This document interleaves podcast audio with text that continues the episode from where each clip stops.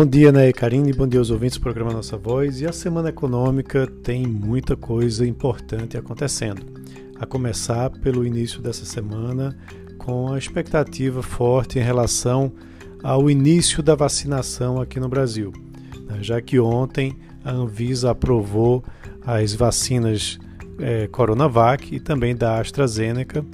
Então teremos aí muita repercussão disso no mercado financeiro e na própria economia. Também temos é, hoje o anúncio da, do crescimento do PIB chinês, né, com expectativa de crescimento de mais de 6%. Na terça-feira, temos um, algo muito importante, que é a confirmação de Janet Yellen como secretária de Tesouro dos Estados Unidos.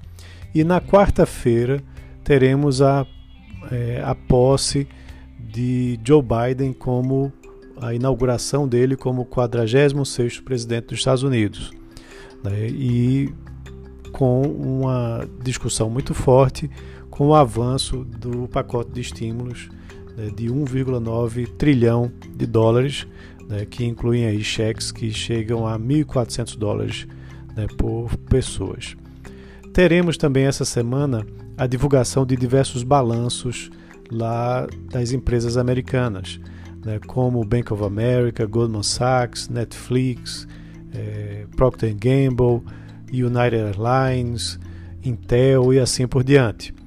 Na quarta-feira também teremos a reunião do Comitê de Política Monetária, né, o COPOM, do Banco Central, para decidir sobre a taxa de juros brasileira, sobre a Selic. E a grande expectativa é que a Selic seja mantida nos seus dois, atuais 2%. Uh, na quinta-feira, temos uma uh, reunião do Banco Central Europeu, né, onde deve se manter também as taxas de juros nos atuais patamares que estão é, correntes hoje é, e provavelmente o encaminhamento de mais estímulos também na economia europeia.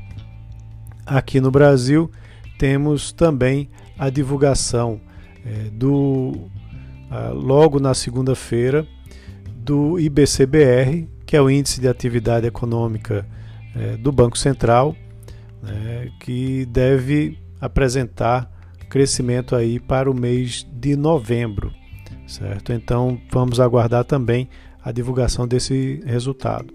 Então a semana, como eu disse, com bastante informação é, econômica que pode trazer é, repercussão aí nas, nos mercados brasileiros e mundiais. Então é isso, um ótimo início de semana a todos, um abraço e até amanhã.